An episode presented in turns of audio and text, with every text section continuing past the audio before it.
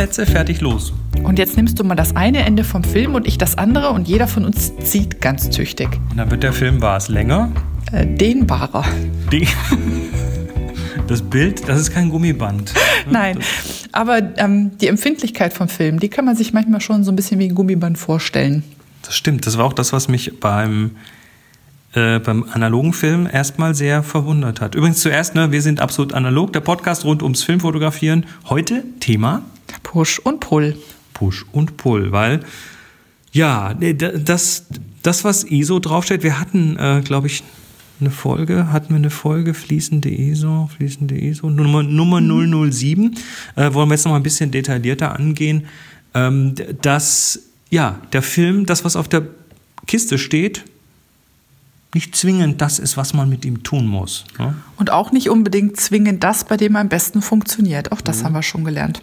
Richtig. Also es gibt die sogenannte Box Speed, wie es im Englischen heißt, oder Schachtelgeschwindigkeit. Also die Geschwindigkeit ist in dem Fall die ISO, also die mhm. Empfindlichkeit des Films. Und die ist, ja, die steht da erstmal drauf und jetzt kannst du dein Belichtungsmesser auf genau diese ISO einstellen. Steht ISO 400 drauf, stelle ich mein Belichtungsmesser auf 400 alles ist erstmal gut. Und dann wirst du dazu möglicherweise, wenn du die Schachtel öffnest, innen drin noch ein paar passende Entwicklungsrezepte finden. Genau, auf, auf, den Karton auf die Innenseite gucken, da steht oft was drin. Mhm, genau, also wenn man keinen Zugang zu diesen magischen Tools hat, die wir so oft empfehlen, ähm, die Schachtel vom Film hilft dir weiter. Genau, und wenn du das dann machst, wirst du auf jeden Fall zu guten, brauchbaren Ergebnissen kommen. Genau. Ob du zu den Besten kommst, das sei mal dahingestellt. Ich würde das mit den Besten, glaube ich, relativieren, weil die Besten immer, müsste man, glaube ich, immer in Bezug setzen auf die Situation, in der man sie verwendet. Natürlich und natürlich auch äh, in Bezug auf das, was ich damit am Ende machen möchte. Das ist ja für uns beide auch ein ganz wichtiges Thema, wenn wir uns vornehmen, wir gehen heute los und wir fotografieren heute analog und wir haben eine bestimmte Location im Hinterkopf, dann schwebt einem ja häufig auch schon ein bestimmtes Bildergebnis so vor dem inneren Auge. Das, äh, das sollte zumindest so das sein. Das sollte zumindest so sein oder eine, eine bestimmte Anmutung. Ich kenne zwar ja nicht jedes Motiv, was mir dann vor Ort über den Weg läuft, aber ich habe schon so eine Idee, ähm, ob ich Bilder haben möchte, die irgendwie von starken Schwarz-Weiß-Kontrasten geprägt sind oder ob ich mehr so ein verträumtes, verschleierte Atmosphäre unterbringen möchte. Mit vielen Grauverläufen und so. Genau, und je nachdem, was ich halt vorhab, was für eine Stimmung ich habe und so halt, dass es auch zur, zum Anlass passt, würde ich meinen Film wählen. So. Und ähm, weil wir ja schon äh, auch mal darüber gesprochen haben, dass Film nicht alleine das ist, kann man halt auch wählen, okay, wie, wie habe ich denn vor, den zu belichten? So wie es auf der Schachtel steht oder vielleicht eben anders.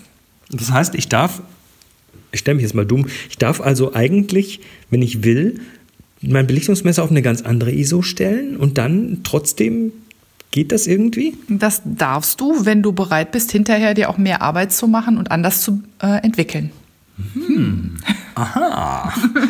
also, fangen wir doch mal an mit dem Push. Der klassische Push ist so das, worüber ich das eigentlich kennengelernt habe, dieses Thema. Das weil, ist das, was früher mal total hip war, oder? Naja, hip, ich wusste damals noch nicht genau, was ich da tue, weil ich, ich wusste nur, wenn ich so einen Push, also Push heißt, ich gebe dem Film wenig Licht. Also ich sage mal, ich habe einen ISO 400 Film und ich stelle den Belichtungsmesser auf 1600. 4, 8, 16, das sind also zwei Blendenstufen, weniger Licht kriegt also nur ein Viertel des Lichts. Genau, der kriegt ganz wenig Licht. Und jetzt äh, muss man hinterher beim Entwickeln irgendwas kompensieren, um da wieder was gegen zu tun. Und für mich war das früher einfach ganz klassisch dieses, oh, ich habe wenig Licht und jetzt muss ich irgendwie, äh, habe aber keinen Film, der passt und jetzt mache ich den empfindlicher dadurch. Genau, und zwei Sachen sind für mich da auch immer ganz wichtig gewesen, also die, die, die mir im Kopf herumspukten. Das erste war, ich mache den Film empfindlicher und zweitens, das ist etwas, wenn ich tue, wenn ich zu wenig Licht habe. Ich habe erst in den letzten Jahren gelernt, dass man auch ganz toll mit Push arbeiten kann, wenn man massig Licht hat.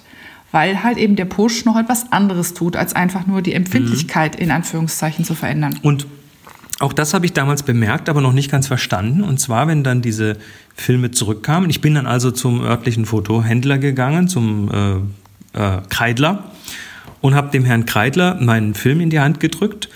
Das war dann typischerweise damals ein HP5 Plus von Ilford. Der ist ein 400er, den habe ich auf 1600 belichtet und habe dem Herrn Kreidler den in die Hand gedrückt und habe gesagt, Herr Kreidler, den habe ich mit ISO 1600 belichtet, bitte pushen Sie mir den. Und dann hat er wissend genickt und ich habe auch wissend genickt, obwohl ich gar nicht wusste. und äh, habe ihn dann entwickelt wiederbekommen. Der Herr Kreidler hat dann auch gleich noch Abzüge gemacht für mich, weil der hat nämlich auch, glaube ich, für die örtliche Zeitung Abzüge gemacht. Also der hat quasi ein, ein durchlaufendes Labor da gehabt. Und dann kamen diese Bilder zurück und die hatten eine wunderschöne, knackige Anmutung mit tiefen Schwärzen und hellen Weißbereichen und richtig wenig Grautönen. Das waren so richtige in-your-face-Bilder. Ja, oder wie man heute so schön sagt, dir ist die Zone 3 abgesoffen. Äh, mindestens. ja, also der Push macht eben nicht nur, dass man mit, dem, mit weniger Licht klarkommt, sondern er, er zieht die Kontraste an, weil genau das war das. Äh, die Kontraste, äh, die hellen Sachen wurden deutlich heller, die dunklen deutlich dunkler. Und was da auch noch passiert ist, ist, dass der Film dadurch krümeliger wurde. Da sage ich immer Jein. Beim HP5 war das wahrscheinlich so. Oh, bei dem ja. war das so. Ich habe auch keine Ahnung, in welcher Suppe der das entwickelt hat. Ich gehe von Rodinal aus, weil das denken. ist der ökonomischste ja. auch schon damals gewesen. Ähm, und Rodinal HP5 äh, Push vermutlich noch mit viel Bewegung, weil der wollte den schnell entwickeln. Der hat den mit Sicherheit in irgendeinen so Rotationstank geworfen. Das heißt, der hat ordentlich viel Agitation gesehen. Und dann hat er wahrscheinlich auch aufgekörnt und er hat gewaltig aufgesteilt, wie man so schön sagt. Also die Kontraste steiler gemacht. steiler gemacht. Hast du denn damals gewusst, dass du dir damit eigentlich einhandelst, dass du genauer belichten musst? Nee, habe ich damals nicht gewusst. Ich habe damals äh, tatsächlich unwissentlich mit meiner Minolta X700 äh, hauptsächlich fotografiert und die hatte einen recht ordentlichen Belichtungsmesser und die hat das schon irgendwo in der Mitte gehalten. Also das hat ganz ordentlich funktioniert aber nur weil der Belichtungsmesser ordentlich war. Mhm. Wenn du da nämlich äh, beim Push ein klein bisschen daneben liegst, dann säuft der entsprechend viel davon ins Schwarz ab oder viel geht in Überbelichtung. Es ist ein bisschen, ich sag manchmal, das ist ein bisschen so, als würde man einen einen normalen ähm, Schwarz-Weiß-Negativfilm, der ja, der ja so problemlos zwei, Belicht, zwei ähm, Stufen, zwei Blendenstufen ab kann, ohne dass er jetzt äh, also das ganz drunter. drüber drunter, das äh, beeinflusst das Ergebnis jetzt nicht so wesentlich. Man, man tut ein bisschen mehr so, als wäre es ein Diafilm. Also mal eben zwei Belichtungsstufen daneben liegen oder auch nur eine kann sich je nach Film beim Pushen schon bitter rächen.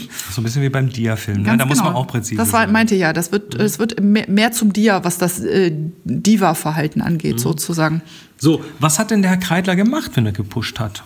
Er hatte den Film im Ausgleich länger belichtet oder wärmer belichtet. Oder vermutlich eine höhere er, Konzentration Entwickler verwendet. Genau, vermutlich hat er, ich würde mal behaupten, er hat ihn wahrscheinlich länger entwickelt. Vermutlich. Obwohl, wenn er so stark körnig geworden ist, dann könnte er auch die Konzentration erhöht haben. Denn das merkt man bei, ähm, gerade bei der Arbeit an Rodinal, dass äh, man mit den dünneren Suppen ähm, weniger Korn bekommt als mhm. mit den dicken Suppen. Ja. Also das ist der Push. Man gleicht die geringere Belichtung durch längere Entwicklung aus im Prinzip. Ganz genau. Gut. Äh, was ich damals noch nicht so kannte, was ich dann auch später erst kennengelernt habe, war der Pull. Ich fand den immer total unsexy. Pull, Pull ist so, Push ist doch, Push macht so wow und der Pull, ja, was macht der Pull? Der macht dann genau das Gegenteil mit den Kontrasten. Also man gibt dem Film richtig viel Licht, also ein, zwei, man drei Blendenstufen. Ihn, man ersäuft ihn genau, in Licht. Also ein, zwei, drei Blendenstufen in Licht. Das heißt, wenn man einen 400er Film hat, dann stellt man vielleicht mal den ISO Belichtungsmesser auf ISO 50, 25. Das ist schon richtig viel. Also ISO 50 äh, sind äh, drei Blendenstufen. Haben wir alle schon gemacht. Wir haben mhm. auch schon weniger gemacht. Äh, und dann passt man wieder die Entwicklung entsprechend an. Also die Verdünnung, die, das, die Geschwindigkeit, äh, Quatsch, die, die Zeit wird dann verkürzt und ähm, es geht auch nicht mit jedem Entwickler richtig gut, aber es gibt so ein paar, mit denen es gut geht, die 76 zum Beispiel. Mit geht's richtig gut, ja. Und ähm, ja, was passiert da mit den Kontrasten? Ja, die werden ganz, ganz flach. Also man, früher hat man gesagt, das ist was für Feinartfotografen und Graustufenfetischisten, weil es gibt quasi man kriegt jede halbe Graustufe, kriegt man noch auf das Bild. Also manchmal vermisst man sogar fast die Schwärzen, mhm. weil es so unglaublich zarte Farbübergänge, ja nicht Farbübergänge, Tonwertübergänge in den Graustufen sind. Also wenn man, wenn man die Tonstufenverteilung sich anschaut beim Push, da da, da fliehen die alle so ein bisschen in Richtung hell und dunkel. Genau. Und bei Pull, da ziehen die sich, da treffen die sich alle irgendwo in der Mitte, so ungefähr. Genau. Und was den, was der, der, der Effekt ist halt, die Kontraste werden sehr viel flacher und so wie es beim Push ist, dass ich immer mehr aufpassen muss, wie ich belichte, weil ich sehr schnell aus dem Toleranzbereich des Films rauskomme. Also die dann entweder in das Bereich gehen, wo sie ausreißen oder absaufen. Beim Pull ist es genau das Gegenteil. Der Film ist also wenn es der richtige ist und es richtig entwickelt, fast schon nicht mehr fehl zu belichten. Du hast da ja mal ein Experiment mitgemacht. Wir haben das mal auf einem Workshop in Tübingen gemacht und zwar haben wir einen, oh Gott, was war es? War es ein HP5? Weiß nicht mehr. Also auf jeden Fall haben wir einen Film um, ich glaube, drei oder vier Stufen gepult. Und auf diesem Film war eine Belichtungsreihe. Jetzt kennt man so Belichtungsreihen so von minus plus eine Blendenstufe und zwischendrin, also Umfang zwei, drei Blendenstufen. Äh, wir haben eine Belichtungsreihe von sieben Blendenstufen gemacht. Also irgendwo unten bei richtig lange Klackluck angefangen und hoch bis zum Viertausendstel oder so. Und diese, dieses Foto war ein Foto von einem Innenraum und einem Fenster, also mit außen hell belichteter Sonne, also ein großer, großer Kontrastumfang. Und der ist alleine schon mal nicht so leicht abzubilden. Äh, wir haben dazu noch das Ganze um sieben Stufen verschoben, also Bild gemacht, äh, Zeit verlängert, Bild gemacht, Zeit verlängert und so weiter. Und der Vier-Stufen-Pull hat dafür gesorgt, dass die alle noch sowohl in den Lichtern als auch in den Tiefen Zeichnungen hatten. Dass also nichts wirklich verloren ging. Das heißt, es ist unglaublich, welchen Umfang dieser Film da plötzlich gezeigt hat an Kontrast. Und ähm, das ist genau der Punkt, wenn man so ein Bild unbearbeitet sich anguckt, dann hat man den Eindruck, naja, das ist fast ein bisschen langweilig, weil halt dieses Knackige fehlt. Dafür bekommt man bei einem Pull einen quasi unendlich großen Spielraum für die Nachbearbeitung, sei das in der klassischen Dunkelkammer, wo ich dann anfangen kann, mit verschiedenen harten Papieren, also Gradationswandelpapieren oder verschiedenen harten Papieren zu arbeiten. Ähm, ich kann also die Kontraste nach Gutdünken danach noch manipulieren, weil der ganze Spielraum im Film noch da ist. Und wenn ich sie scanne und mache das Ganze digital, gilt das auch. Mhm. Das ist also ähm, klar, man bekommt eine andere Bildanmutung damit. Aber es ist eine ganz faszinierende Art und Weise, wirklich auch feinste Details herauszuarbeiten, weil halt auch diese feinsten Details nicht nur in den Tonwerten, sondern auch im, äh, im Motiv auch sehr gut erhalten bleiben, mhm. weil die halt eben nicht verschwinden dann in den Tonwerten. So, und jetzt würde man ja fast sagen, okay, wofür eignet sich denn der Push? Der Push eignet sich so erstmal aus dem Bauch raus für, ich habe wenig Licht oder ich habe was, was sehr kontrastarm ist und möchte das knackiger machen. Genauso wie der Pull sich dann natürlich dafür eignet, wenn man viel Licht hat und viele Kontraste hat, um die zu reduzieren, also in, in der Szene viel Kontraste hat, um, sie, um die zu reduzieren. Mir hat, äh, was das angeht, so ein bisschen die Augen geöffnet der Micha Weil von Spürsinn, weil der nämlich damals ähm, meinte, als wir mal einen Workshop gemeinsam gemacht haben, äh, jetzt machen wir das mal genau umgekehrt.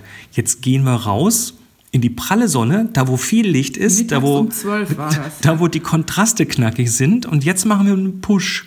Das heißt, jetzt belichten wir den mit ISO 1600, was ich schwierig sogar war. sogar noch höher gezogen. Ich glaube, ich habe meinen sogar auf 3.2 gezogen. Hat, hat deine Kamera so kurz belichten können? Aber das Ergebnis, ja, das war damals nicht, ich weiß, das habe ich nicht mit der dicken gemacht, das habe ich mit, mit einer anderen gemacht. Aber das Ergebnis war der Hammer. Weil du bekommst wirklich, ich hatte so eine, das war so eine Wiesensituation, oben drüber wirklich ein, ein Sommerhimmel mit Wolken, unten äh, Wiesen, Blumen und sowas. Und ich hatte, ich hatte danach einen richtig super dramatischen Himmel, ohne dass ich irgendwas in der Nachbearbeitung getan habe. Die Wolken bekamen so schwarz-weiße Kanten und das war richtig, das war Drama vom Feinsten. Also die, die Kontraste im Himmel natürlich angestaltet. Boah, die knallten wie nichts Gutes. Und natürlich muss man das mit einem Film machen, wo das dann noch funktioniert, der dann nicht anfängt, grob aufzukörnen. Ich habe das auch mal mit einem Film versucht, der jetzt nicht unbedingt pushfreundlich war. Da bekam ich Krümel, Was, als War das der Lucky?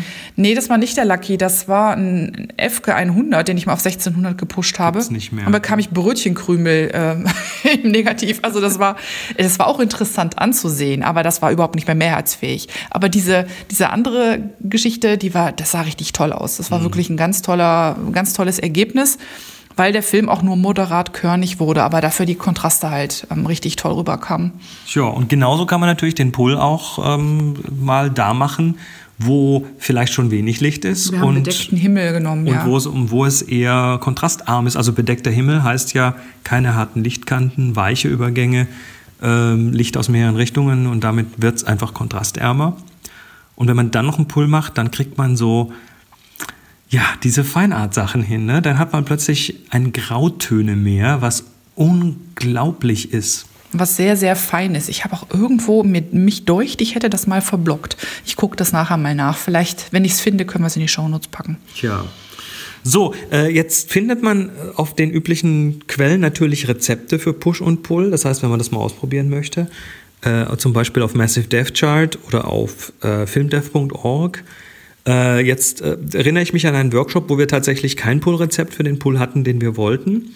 Ähm, da gibt es aber auch so ein paar kleine Hilfsmittel. Also auf Massive Dev Chart zum Beispiel, wir linken das mal, gibt es ein zumindest für den Push, ein Push-Processing ähm, Calculator oder also im Prinzip ein, paar Zahlen, die man anwenden kann. Und beim Push würde man das Standardrezept damit multiplizieren und beim Pull teilt man einfach durch den Faktor. Also der Faktor ist 1,5. Ein, ein Stop-Push, also eine Blendenstufe pushen ungefähr Faktor 1,5. Ja, je nach, ein bisschen davon ab, mit welchem Entwickler man arbeitet. Bei Ausgleichsentwicklern ist es 1,4, bei den anderen, ist, bei den normalen ist es 1,5. Es ist aber dann auch, weil man ja ein bisschen Spielraum hat, ist auch nicht so dramatisch. Wir haben es auf dem Klostergeister-Workshop jetzt auch gerade ausprobiert. Da habe ich es mit dem Kai getestet. Da hatten wir auch ein Rezept, was uns nicht ganz eindeutig erschien. Dann haben wir es nochmal selber runtergerechnet und haben mit dieser umgerechneten Formel dann gearbeitet und das hat wunderbar geklappt. Also das darf man auch wieder nicht zu päpstlich sehen. Du verlinkst das doch bestimmt in die Show Notes. Ich mache da einen Link rein. Ja. Gut. Ja, das war's. Folge 21. Push und Pull. Film ist dienbar. Wir sind nächste Woche Montag wieder für euch da. Bis dahin, viel Spaß. Ciao, ciao.